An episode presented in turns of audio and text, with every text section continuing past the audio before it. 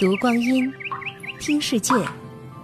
二零一七声音日历，九月八日，农历七月十八。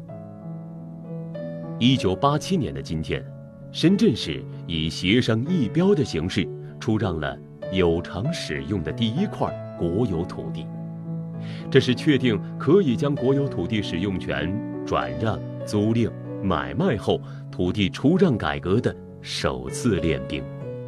几个月后的十二月一号，深圳又举行了新中国成立后的首次土地拍卖。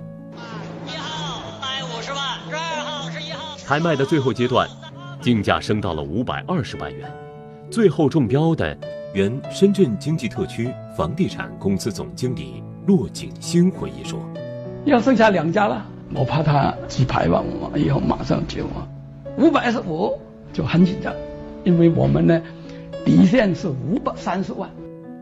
拍锤落下，一块八千五百多平米、使用期限为五十年的土地，最终以五百二十五万元成交。整个过程持续了十七分钟。这也被认为是为此后深圳一夜崛起奠定基础的十七分钟。土地拍卖。在当时仍然引发争议，甚至有人痛斥这是卖国贼的行为。